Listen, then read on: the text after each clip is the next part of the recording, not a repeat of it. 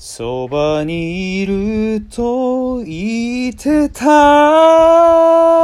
あなたは嘘だえっ、と、キングソンレディオのレッチェゲームスピークです。えー、91回目ですね。えー ということで、これね、何も分かってない人からしたら、どうしたんやってなるかもしれないけど、大丈夫です。これあの、いつも普段聞いてもらってるやつなんで。えっと、お相手引き続き修二です。お願いします。おい、お願いします。いやまあ、ー、ちょっライブバージョンできたか。と、そう。つなげていくタイプで言ってみたわ。いやいや、まさか最後ね、あの、ワンオクターブ上げてくるやつだったらちょっと思って、すいません、あの、名前言われる前に笑っちゃいましたけど、そうなんですよ。まあ、その、なんでこいつはそのスターダストレビューばっか歌ってるのかっていうと、そのクロスオーバーで、あれ何年だったっけ ?2018 か。8です。2018で、えっ、と、台湾に遠征することがあったよね。そうです、台湾ツアー。クロスオーバー台湾っていうのが、そうよね。あの、ワンデーで、ワンデー、ツーデーか、ツーデーのうんイベントを行うことになって。あれなんだかんだであの台湾中にテレビで放送されてたもんねいや、あれ、すごかった、すごかったよねあれね実は いや、すごかったっすよ、うん。マジでなんか、そ、そんなことと思って、ね。大事だったっすもんね。う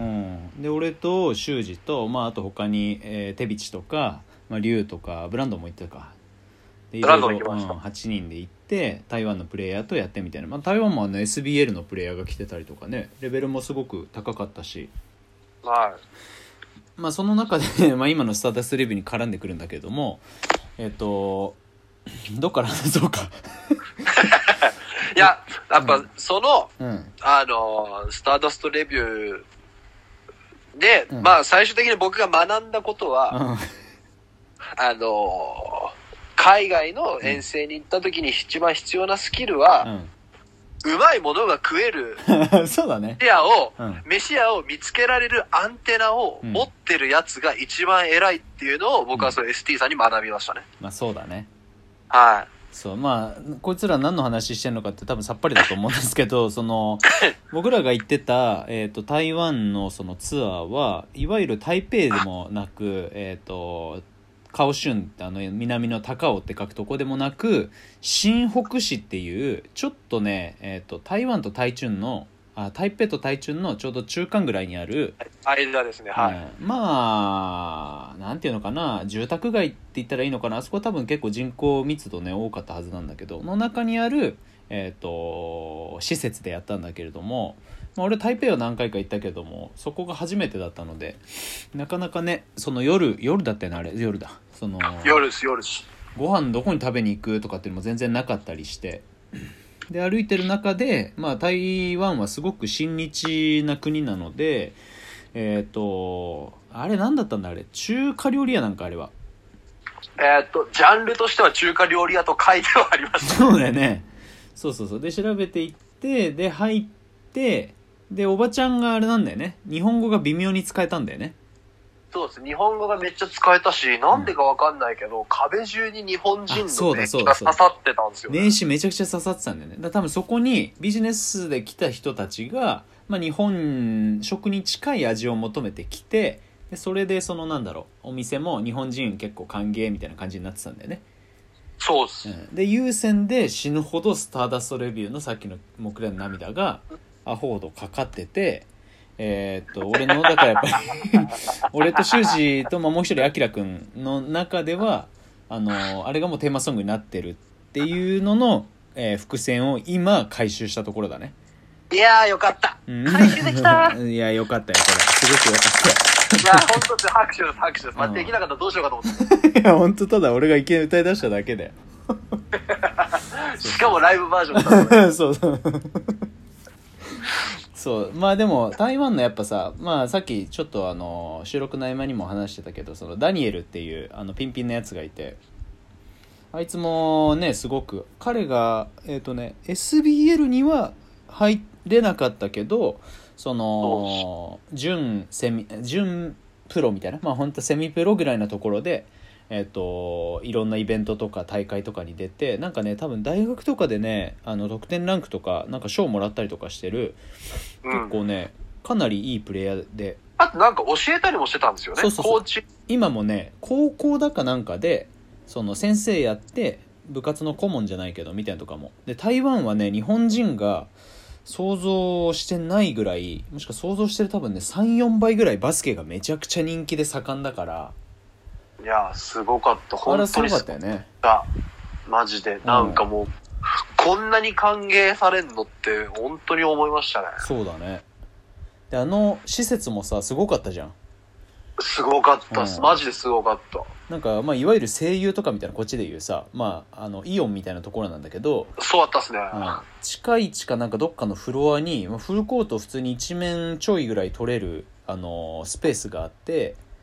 でまあリングが計6機かついてて、ロッキーやった。うん。で普通にハードウッドで。でその周りを囲むようにナイキとかアディダスとかちょっとそのなんだろうフードコートみたいなとこもあったりして、うケージで囲まれててそこは普段貸しコートで結構あのリーズナブルな値段で使えてでそこで必要なのはすぐ横で買えるし横で買ったやつはすぐそのフロアで試せるしみたいなのがあってでそういう場所が結構たくさんあの台湾中に転がってて。でやっぱまああの街はそんなに動かなかったけど台北とかでもあの本当に街中にリングとかコートとかめっちゃたくさんあるからそうなんよね。今ちょっとねさっきも話したけど台湾とね別件で今仕事をいろいろしようとしてて。なので、うん。うん、まあ言うて近いじゃんめっちゃ。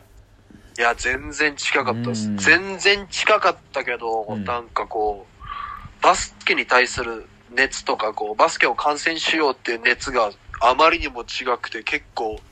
カルチャーショックだったそうだですね。ね。結構食らうよね。いや、食らったっす、本当に。うん。なんか、しかもなんかこう、まあいろんな人が作ってくれた環境だったけど、やっぱこう、あまりにも良くしてもらえて海外に行って、うんあまりにも良くしてもらってバスケするっていうのに、本当になんかもうマジで食らったっすね。うんなんか。あそこでのあの修二のプレーはどうだった？あーいやーでもやっぱりその時に、えうんーっと、まあ、まあ良くも悪くもみたいな感じだったんですよね。あまあでもなんか意外とお客さんには、お客さんのことは意外とロックできたみたいで、うん。お客さんも割となんかこう僕に対してはこう台湾見に来てくれたお客さんとかスタッフの人とかも最後こう写真撮ろうよとか、うん。いろいろこう言ってくれて、うん。まあうれ、うんまあその時はこう嬉しいなと思ったけど、プレー自体はどうなんだろうと思ったし、こううん。台湾の選手と戦った時も、うん。俺はどれぐらいできてたんだろうってやっぱ思った時に、うんこう、それで、その足で、結局一回沖縄に帰んなきゃいけなかったじゃないですか、うん。そのツアーのあれとして。一回台湾から沖縄に帰って沖縄から、僕は福岡、ST さんは東京だったから、ST さんと一緒に同じホテルに泊まったじゃないですか。うん。で、その時も、すっごい長々と二人でこう語らせてもらった時に、そなんかこう、うん、まあ、こういろんな話をしたけど、やっぱ ST さんからこう、なんかこう、覚悟が足りてなかったよね、みたいなことをこう、言ってもらったんですよね、僕。か覚悟というか、この、海外の選手とこう、戦うっていう心持ちがこう、まだ若干足りてなかったんやなかろうか、みたいな。なんかこう、作ってるつもりでもなかったん、こう、足りてなかったんじゃないのか、みたいな、こういう、うんいうことを言ってもらった時に、うん。ああ、なんかやっぱ、その辺はこう、舞い上がってたのかなっていうのはすごい思った。うんやっぱりその、こう、台湾の選手たちは本当に目全員フィジカルがこう、すげえ強くて。そうだねフィジってたねフィジラ、めちゃくちゃフィジられたし、こう、なんかこう、もうとにかくなんかこう、イベントでうん日本のチームの人たちが来てとか、そういうことじゃなくてみたいな。うんやるならとりあえずぶっ殺しましょうみたいな。うん目先の勝負にちゃんとフォーカスしてたよねうんそうですね。なんかもう本当にすごい、あの、キラーインスティンクトがあって、うんいや、なんかこう、そうですね。こう、それにこう、やっぱ若干飲まれたというか。うんでなんかああいうその戦いの場所をさ別にそれはなんだろう海外だからとかっていうよりもやっぱり日本人同士ではなかなかこう出し合えないそのいい意味でのあの殺し合い感ってさやっぱはい。海外のやつらは普段それが普通でやってるから日本人が行った時にすげえやっぱり食らうしいい意味でこうなんだろう化学変化を起こしてくれるうーん要素だと俺は思うんよ。はだからなんかこういろいろ自分の中であのいろんなとこ調整しながら自分以外のプレイヤーも巻き込んで連れて行きたいなっていうのはいろいろずっと考えてはいて、い。うん。そこ、で変わってくれればさそいつがもうあとはあれをきっかけに変わっていきましたってそいつが勝手にどんどん言ってってくれるからさ俺が一人でいろんなやつにこうなんだ宣伝して回るよりよっぽど効率的だし。はうん。だからああいうねあの病みつき感っていうのはね本当に誰の回でも言ってるけどすごくたくさんのプレイヤーにぜひ特にまだ未経験の人たちとかに知あってほしいんだよね。い。いや、本当にでも、いや、でも僕はでもあれは相当変わったと思います。うん。あれって台湾、台湾行って、台湾の奴らに、こう、打ちのめされたりした時の経験は、やっぱ、めちゃくちゃでかかったと思うんですね。やっぱその後にやっぱすごい繋がってるとは思いますね。今に至るところに関してもうん、やっぱり、うん、なんかこう、やるなら死に物狂いでやりなさいよっていう。う。ん。そうだね。そこのフルスイング感はやっぱ日本だとハーフスイングでちょっとお茶濁してみたいなのはさそれなりになんかこう予定調和の中でまあまあまあみたいになったりはするけどさそんなことすんだったらおめえ出てけやみたいなところは海外はもうどこでも結構あるじゃん。そうですね。うん。やっぱその、ボコボコにすることこそ礼儀っていうのが、なんか、そうだね。ないから、うん。こう、それなりに花を持たせて、でも勝つみたいな。うんそうだよななんかそこはなちょっとこんな話してる間にもう残り15秒なので最後ねちょっとダブルオーバータイムして、修二の、はいえー、と大きな目標について語ってもらうので、はい。えー、ともう歌はいいですもはい、わかりました。うはーい